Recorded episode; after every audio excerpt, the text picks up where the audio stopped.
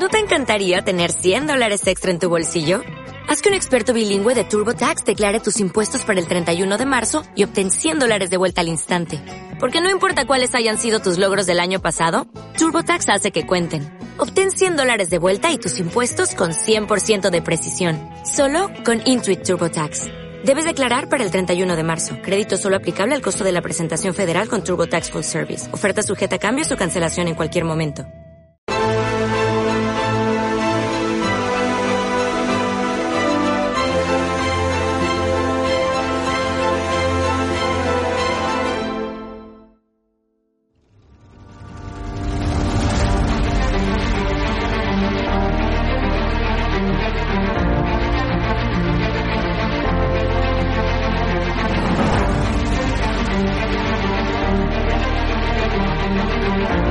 Hola, ¿qué tal? Buenas noches, queridos espectadores de Estado de Alarma. Estamos en el epicentro de la protesta, estamos en la calle Núñez de Balboa, una de las más populares de Madrid, sobre todo eh, durante la pandemia, durante el confinamiento impuesto por el gobierno, este estado de excepción encubierto en el que calles como Núñez de Balboa se hicieron famosas por proclamar y reclamar esas libertades que habían sido arrebatadas a los ciudadanos de Madrid.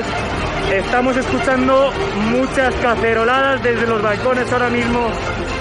Estamos llegando justo a ese punto. Ya estamos aquí. Estamos en Núñez de Balboa. Están escuchando a la gente protestar, esos ruidos, esas cacerolas.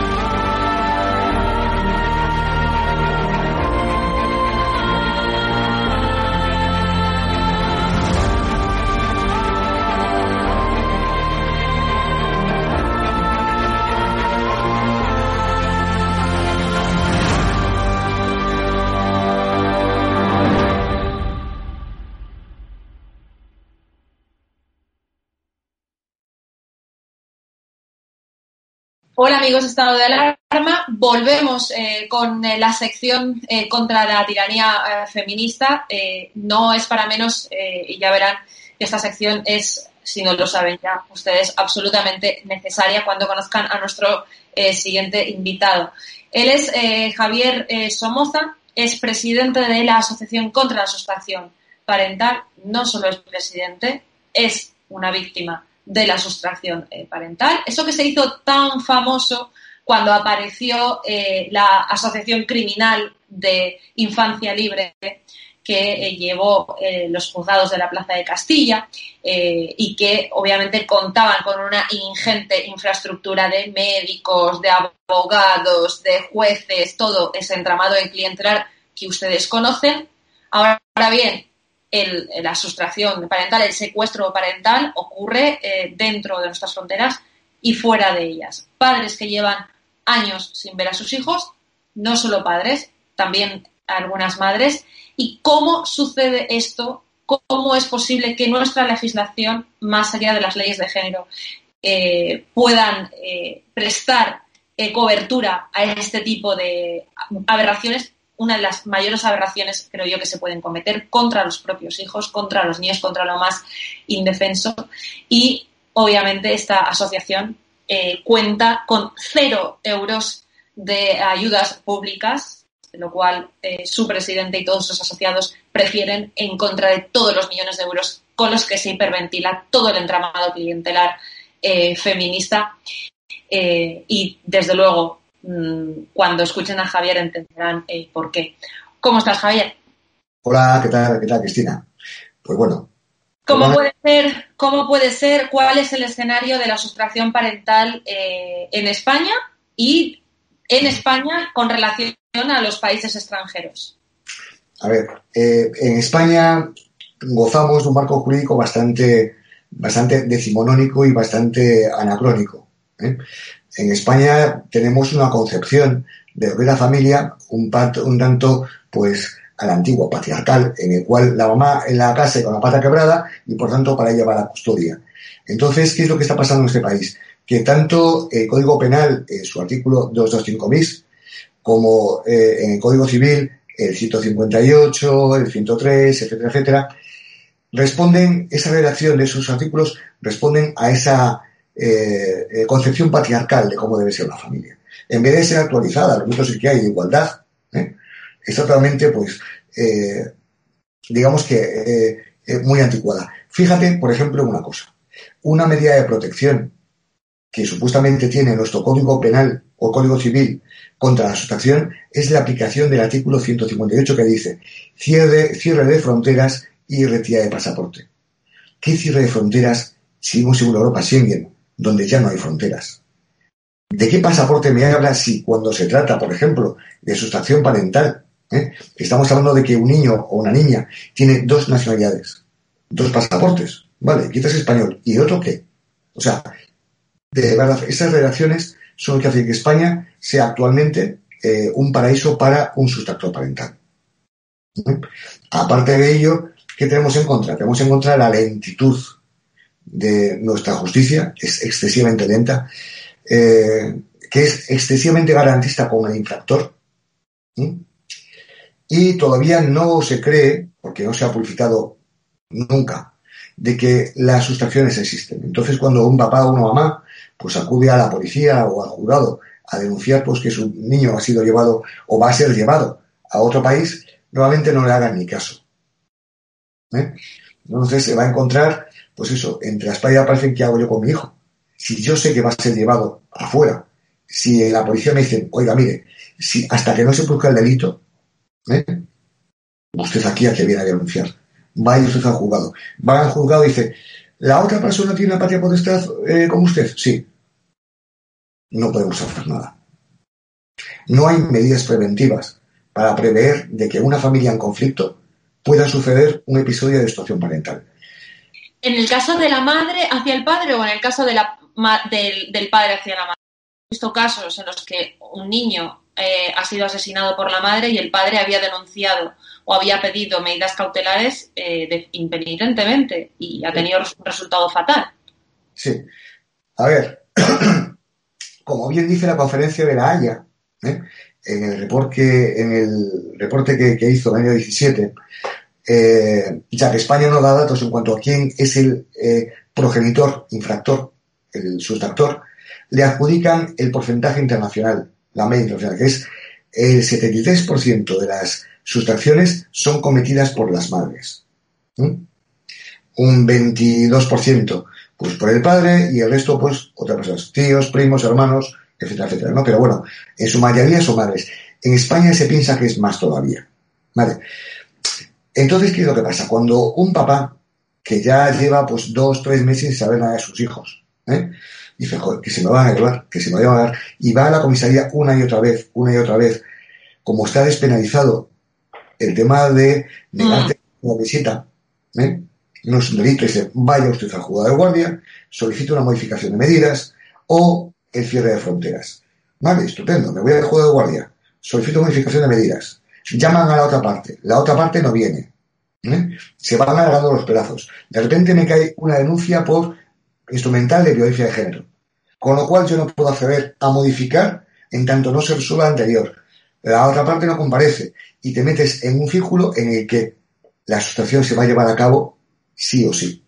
¿Eh? Javier, aclara qué significa eh, denuncia instrumental, que es lo que todo el mundo suele conocer como denuncia falsa. Es, a ver, es un instrumento. En el amor y en la guerra dicen que todo vale. Vale, cuando hay desamor y hay guerra, también todo vale. Lo que pasa es que en, esta- en este, en este país eh, han puesto una herramienta más, un instrumento más en un lado y no en el otro. ¿eh? Con lo cual, cuando hay guerra y hay desamor, esa persona evidentemente no va a ser tonta y va a usar todas las herramientas y todos los útiles que tenga a su alcance para evitar favorecer a la otra parte. Por eso es instrumental. O sea, yo voy a instrumentar una ley que debería proteger a las verdaderas maltratadas, la voy a usar a mi favor, aunque sé que es mentira. ¿Vale? Pero ¿qué es lo que hacer, voy a hacer yo? Pues si mi intención es marcharme con mi hijo a otro país, este papá no va a poder hacer nada por evitarlo mientras yo tenga esa denuncia por violencia de género viva en un juzgado. No va a poder hacer nada. ¿Eh? Javi- Javier, eh, has hablado antes del artículo 225 bis. Sí. Eh, ¿Qué es lo que dice ese artículo? Ver, el 225 bis del Código Penal establece que únicamente existe, por resumirlo, ¿no? Solo existe sustracción parental cuando quien realiza la sustracción es un progenitor no custodio. ¿Vale? Aunque tenga la patria potestad, es el no custodio. ¿eh? ¿Qué es lo que pasa en este país? Que según el INE, el 69% de custodia son a las madres ¿eh? Y, un, y un 23% custodia, custodia compartida. Entonces, si quien delinque, quien se lleva al niño es la mamá custodia, no hay delito de ningún tipo. No hay delito de ningún tipo. Entonces, lo que pasa en estos casos es que muchos papás o mamás, cuando eh, se produce esa situación parental, acuden a la policía y le preguntan a la policía, oiga, ¿quién era el custodio? Ah, pues era otra parte, dice. Su denuncia va a ser archivada. ¿Eh? ¿Cómo casa esto con las leyes internacionales? Eh, Pues, a ver, mientras que en España atribuyen el delito a la circunstancia de que uno sea custodio o no, el artículo 3 del Convenio de la Haya lo, lo circunscribe a los que ostentan la patria potestad. Cualquiera de ellos. Si cualquiera de ellos es el que y que coge al niño y sin la previa voluntad del otro permite que se vaya a otro país, ¿eh? sí que se considera una asociación parental. ¿no? Lo que necesitamos en España es una nueva redacción de ese 225 bis donde diga, oiga, aquel que no cuente con la aquiescencia de la otra persona que ostenta la patria potestad, siempre y cuando lo- eh, eh, no cuente con ella, si se lo lleva, siempre va a ser un delito de asociación parental. ¿no? No por el hecho de que queramos meter a la otra parte en la cárcel, no, sino que sería una, medida coercitiva. Se evitarían muchísimos secuestros simplemente con que cuando una persona acude a un abogado y dice, ay, yo me quiero marchar con mi hijo a mi país de origen. Dice que sepa usted de que según esta nueva redacción del 225 bis, coercitiva, si se lo lleva sin el permiso de la otra parte que ostenta la patria potestad, será un delito penado con cuatro años de cárcel, es un tramo superior, etcétera, etcétera, etcétera. Vale. Entonces, cuéntame. Digo, termina porque a mí se me está ocurriendo ahora mismo una cosa. Eh, termina, termina, Javier, perdona. Entonces, si, si hacemos esa nueva redacción del 225 bis, circunscribiendo lo que es el delito a quien delinque y quita el poder de visitar a la otra persona o la potestad, y también modificamos el 158 contra cierre de fronteras, ampliándolo a Schengen, ¿eh? o sea que en todos los cierres de frontera dice todo espacio Schengen, simplemente con añadir dos cositas a cada artículo, estaríamos en el siglo XXI y en, en el espacio global que ocupamos ahora. Cuesta muy poco. Nosotros llevamos estas medidas al Parlamento de España, las entregamos por registro del Parlamento Español en octubre del 2018. Hasta la fecha nadie ha dicho nada. Para mí que ni lo leyeron siquiera. Vamos a ver, te pregunto. Mm, ¿Los partidos como Podemos han implementado y han auspiciado sus leyes con, eh, asociaciones criminales como Infancia Libre? ¿Y con qué eh, asociaciones o han contado alguna vez con vosotros partidos como pueden ser Ciudadanos, Partido Popular o Vox? Porque según lo que tú me estás diciendo, bastaría una medida legislativa eh, Sí. por parte de unos partidos que alguno llevara esto en su programa para evitar todos estos dramas eh, sociales y familiares y sobre todo infantiles para los niños, eh, esta modificación del artículo 225 bis, ¿algún partido piensa llevarlo adelante? ¿Habéis hablado con algún partido para que lo haga? Nosotros entregamos en su día cartas a todos los partidos, no nos han respondido. Incluso a Vox también le llevamos, pues eh, sobre todo por el tema de Polonia. Cuando Vox estaba negociando con el Parlamento Europeo el tema de su inclusión en ese grupo parlamentario, y sabemos que se iba a entrevistar con eh, un diputado pues del partido en poder en Polonia. Le hicimos llegar una carta a través de, bueno, de un conocido, pues para el señor Ortega Smith, que iba, a negociar, le hicimos llegar una carta eh, exponiéndole la situación de esos niños españoles y niñas españolas que estaban en Polonia en estado, algunos de ellos, de privación de libertad, estaban secuestrados en el sentido literal, o sea, encerrados en cuatro paredes. ¿Vale? No obtuvo respuesta. O sea, mm, eh, lo que antes decías tú, lo del tema de las ayudas públicas, es una elección personal nuestra. Si yo recibo ayudas públicas, como pues, pues posiblemente recibiría infancia libre, yo soy un rehén de alguien. Yo no podría actuar contra alguien. Nuestro objetivo final, vale, nuestro objetivo final es que el Estado español, que es el garante de los derechos de todos los niños, porque así lo dice el artículo 39 de la Constitución, si no lo hace, debe de responder ante la justicia. Y nosotros queremos llevar ante la justicia al Estado español por incumplimiento de la Constitución. ¿Eh? Yo te felicito por esa, eh, por, esa iniciativa, por esa seguridad eh, a la hora de negar las ayudas públicas. A mí me parece fenomenal. Ahora bien, esto no quiere decir que los partidos políticos, todos sin excepción, dejen de contestar emisivas como esta, que provoca de en torno a cuántas sustracciones parentales aproximadamente anuales en España, porque están mediatizadas con un Ministerio de Igualdad eh, sustentado sobre una organización criminal como Infancia Libre para construir estas, estas leyes anti eh, familia, anti niño, eh, totalmente liberticidas. a ver, en España, en España no hay estadísticas oficiales en cuanto a cuántos son los niños sustraídos, cuántos realmente son en cuanto a que siguen sustraídos. Tampoco hay una estadística en cuanto, a, en cuanto a cuántos han sido recuperados. Lo único que sí sabemos, que lo da el Ministerio del Interior a través del CNDES, es el número de, denuncias que ha habido por el delito de sustracción parental. El año pasado, en el 2019, el número de denuncias fueron 362. Aun cuando sabemos, porque en nuestra asociación la inmensa mayoría nunca lo ha denunciado, que las denuncias son las menos, porque no llega a ninguna parte. Siempre son archivadas, o casi siempre. ¿Vale? Entonces, denuncia de frustración, pues 3.062. Sustraídos, a lo mejor son el doble o el triple. El doble o el triple. ¿eh? Estamos hablando de una al día. Más de una al día. Seguramente, a ver, oficialmente una al día. Una al día. Oficialmente muchas más. Muchas más, porque las fronteras, o sea, hemos creado, esto es un mundo global y España eh, tiene pues eh, una gran inmigración, ¿vale? La población española, que es un tema que te contaré después porque esto es sangrante, eh, la población española es una población que se ha unido, es una, población receptora.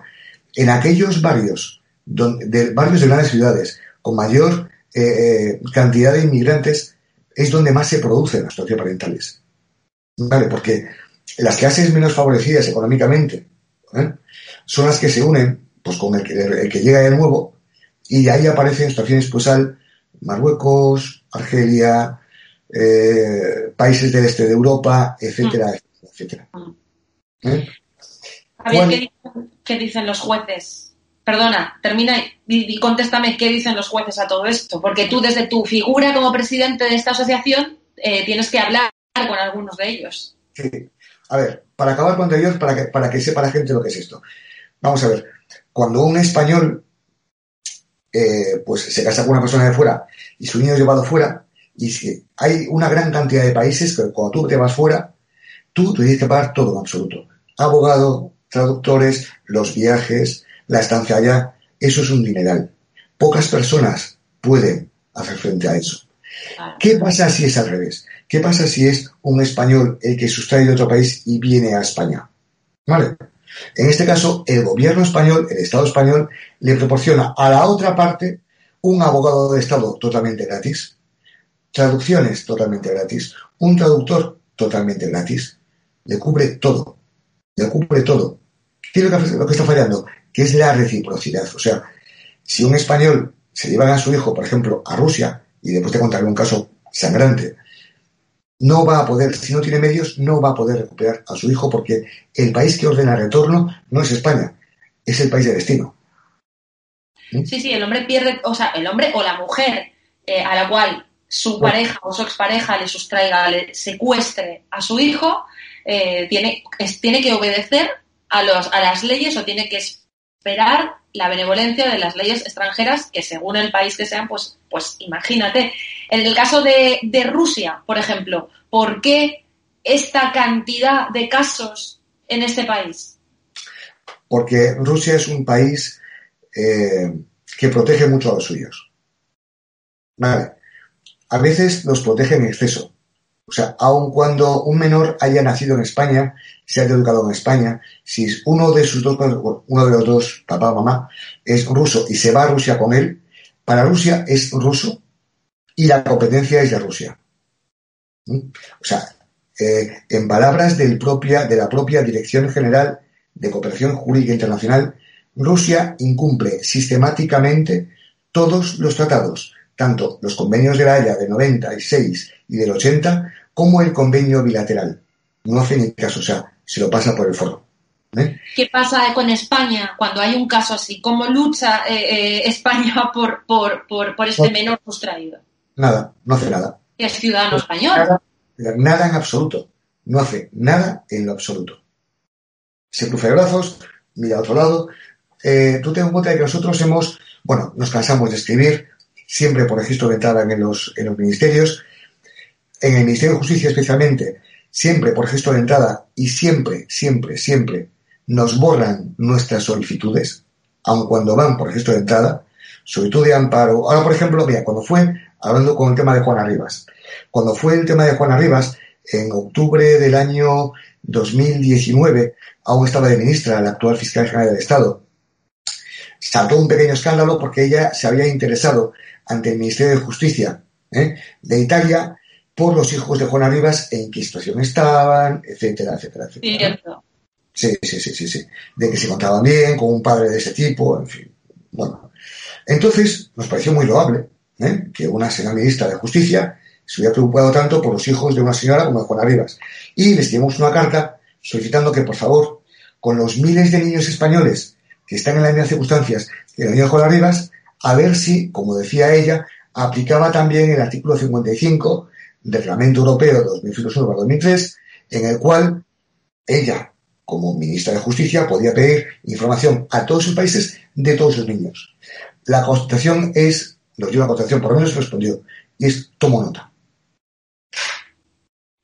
No hizo nada más. No hizo nada más.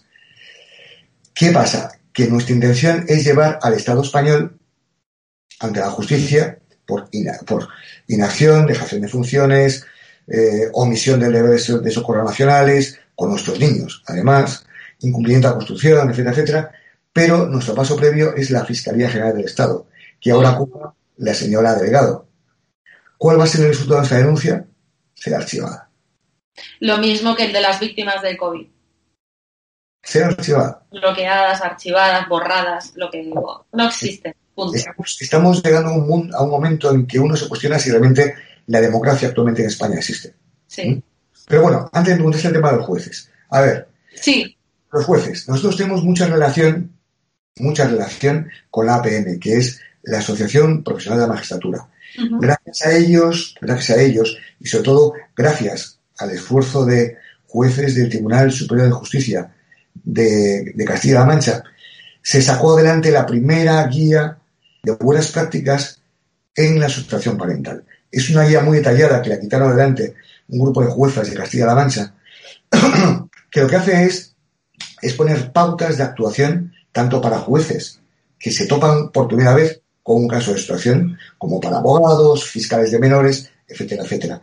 Entonces, hay jueces que sí que son muy receptivos, ¿vale? Y, y jueces que realmente se están volcando con nosotros, se están volcando con los niños. Pues estamos, no perdamos el norte de que estamos hablando del derecho de un niño a gozar con garantías del amor de papá y mamá.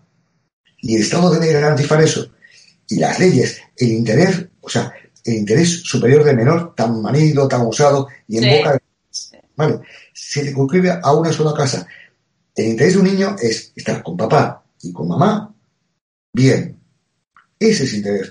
Todo aquello que vaya en contra de eso, o sea, que no se legisle bien, que haya artículos mal redactados, que haya artículos anacrónicos, eso no responde al interés superior del menor, que es estar con papá y con mamá lo mejor posible y con garantías. ¿eh? Entonces, hay un gran grupo de jueces que sí, que sí, eso lo ve claro.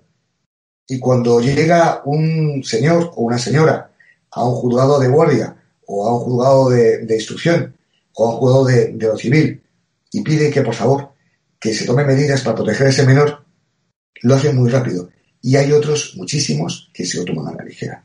¿Vale? Hace muy, poquito, te pongo un ejemplo, hace muy poquito se resolvió un caso que llevaba ya seis años, seis años. O sea, era un menor español que fue llevado a Rusia con, cuatro, con cinco años, ¿vale? Se fue secuestrado a Rusia por la madre, ¿vale? Fue llevado a Rusia. Bueno, pues desde el papá, aquí en España, interpuso la denuncia, obtuvo la declaración de ilicitud de traslado de ese menor hacia Rusia. Se había, oiga, su hijo fue llevado a Rusia ilegalmente y su protección es ilícita pero la custodia se la vamos a dar a la mamá. Ya que está en Rusia, vamos a la ¿Eh? ¿Qué pasó? ¿Qué pasó?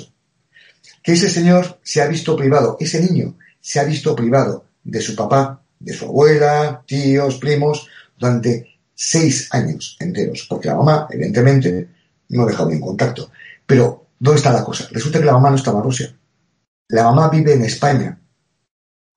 Tiene otra pareja el papá ha demostrado ante el juzgado de que, oiga, que mi hijo está solo en Rusia y está solo, el niño está viviendo en un piso al cuidado de los abuelos que viven en otro edificio diferente. Imagínate un niño de 10... el niño estaba en Rusia, perdona Javier, el niño estaba en Rusia y la madre viviendo en España con una nueva pareja.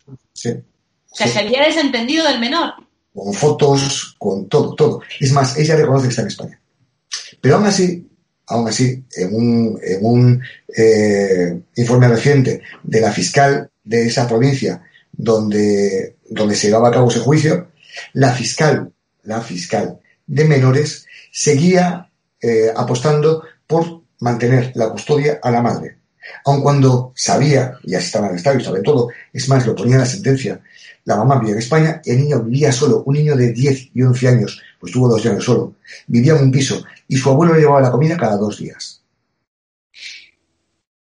Pero la fiscal, con tal de proteger el derecho de la madre, decía, sí, sí, niño está bien, no le pasa nada, que siga la madre con la custodia. No importa nada, no, no, no importa nada. Lo que hay que favorecer es una de las partes sobre la cual se ha levantado, además de una industria increíble, intereses eh, bilaterales entre según qué países, ¿no? Entre según qué países ocurran estas atrocidades, ¿no? Javier, tú eh, no solamente eres presidente de la Asociación de, contra la Sustracción Parental, o al menos no lo eres solo por tu eh, solidaridad ni por tu humanidad, sino porque no te ha tocado más remedio. Tú has tenido que convertir tu lucha personal, la has tenido que profesionalizar porque tu día a día es el de la lucha por eh, volver a ver a tu hijo. Sí.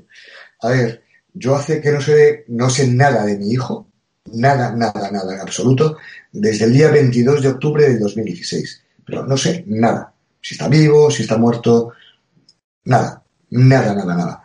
Eh, a pesar de que en su día en Rusia, yo, según los papás rusos con los que estoy en comunicación, mi sentencia para ser una sentencia rusa era una sentencia genial.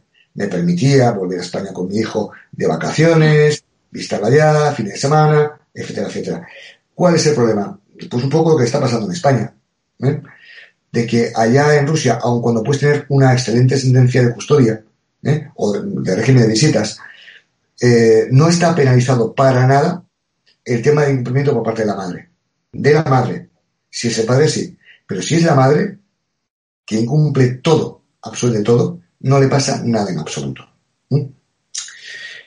eso lo puse manifiesto en su día en juicio. Bueno, volví derrotado a España y puse en marcha esto en el mes de enero de 2016, cuando viene vapuleado de Rusia. Y lo puse en marcha con Alberto Encinas, con Rafa Reyes, que tiene a su niña en Moscú, y con Ever, Ever Serrano, que es un profesor de Granada, que tiene a su niño de 15 años ya, que cumplió ahora, lo perdió con tres años y no ha vuelto a saber nunca más de él, también a Rusia. ¿vale? Entonces, entre los cuatro empezamos a movernos, esto fue creciendo, etcétera, etcétera.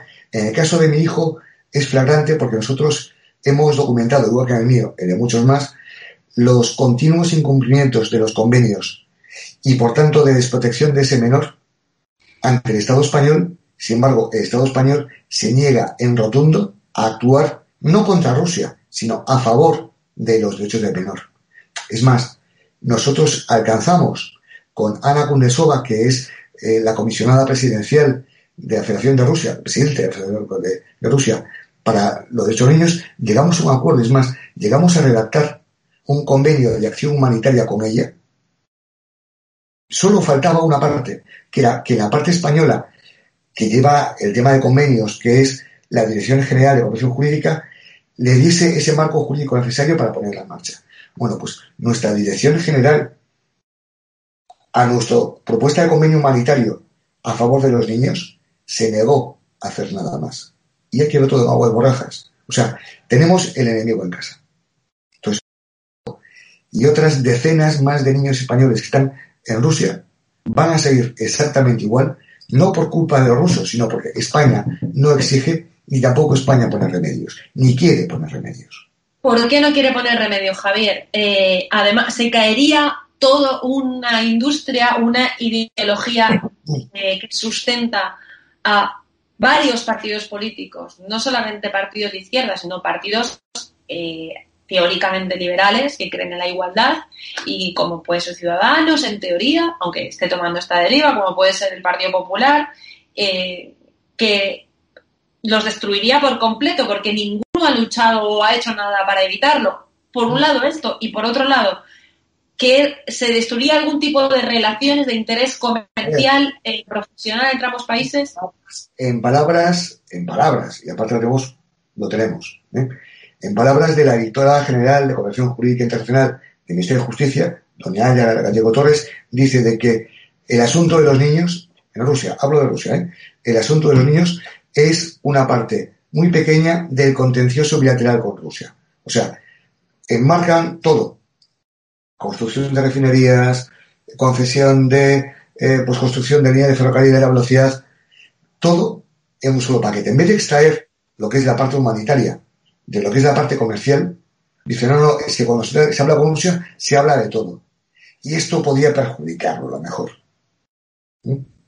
Vale. O sea, no son capaces de hacer esa cirugía de extracción de lo que es la parte humanitaria, que es que un papá invita a un niño, o sea, un papá invita a su, yo no invito a mi hijo, ¿vale?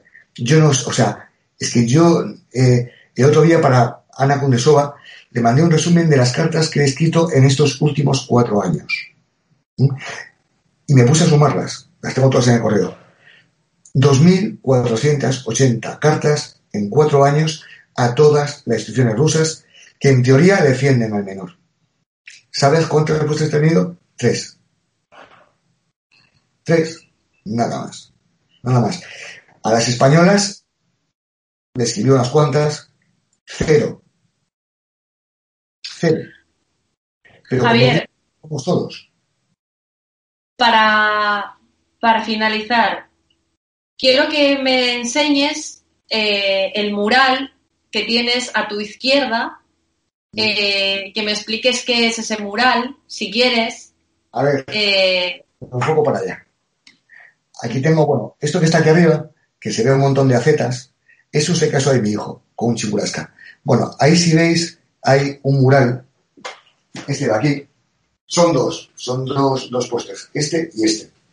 A ver, cuando yo en el año 2015 eh, fui a Rusia después de haber estado un año, un año entero castigado sin poder ver a mi hijo. ¿eh? Eh, volví a Rusia, me fui a la guardería donde, donde mi hijo acudía clase y resulta que, bueno, después de luchar con ellos para que me dejasen pues, ver dónde trabajaba, ver sus trabajos, etcétera, etcétera, pues al final logré que la profesora, la profe de mi hijo de la guardería, pues empatizase conmigo, me creyese y me contó toda la historia. Mi hijo, que entonces tenía dos, añitos y medio, eh, no hablaba nada, era un niño con un montón de problemas de adaptación, psicológicos, etcétera, eh, y un niño que estaba traumatizado. ¿Pero por qué estaba traumatizado? Porque su resto de compañeros ¿eh? tenían un papá o una mamá que lo llevaba a la guardería. Sin embargo, él no tenía papá. Según su mamá, él no tenía papá. Entonces, llegada a tal punto de que incluso todos los niños tenían como un pequeño álbum de fotos de lo que era familia, abuelos, hermanitos, papá, mamá. Miguel solo tenía cuatro fotos de él con su mamá, nada más. Yo no existía para nada. ¿eh? Entonces, bueno, eso me rompió, me rompió. O sea, creo que eh, lloré como hacía años que no lloraba, me rompió el alma. Entonces, me fui a una, papelería, compré cartulinas, imprimí fotos que tenía en el móvil, en una esta, compré pegatinas y le monté esos dos pósters diciendo que él es lo que más me, lo que más quiero en el mundo, ¿eh? y que por ahí voy a luchar hasta el fin. O sea, como cualquier padre de todo, no sé. Es lo que haría cualquier padre y lo que nosotros en la asociación estamos haciendo es luchar por nuestros hijos a muerte.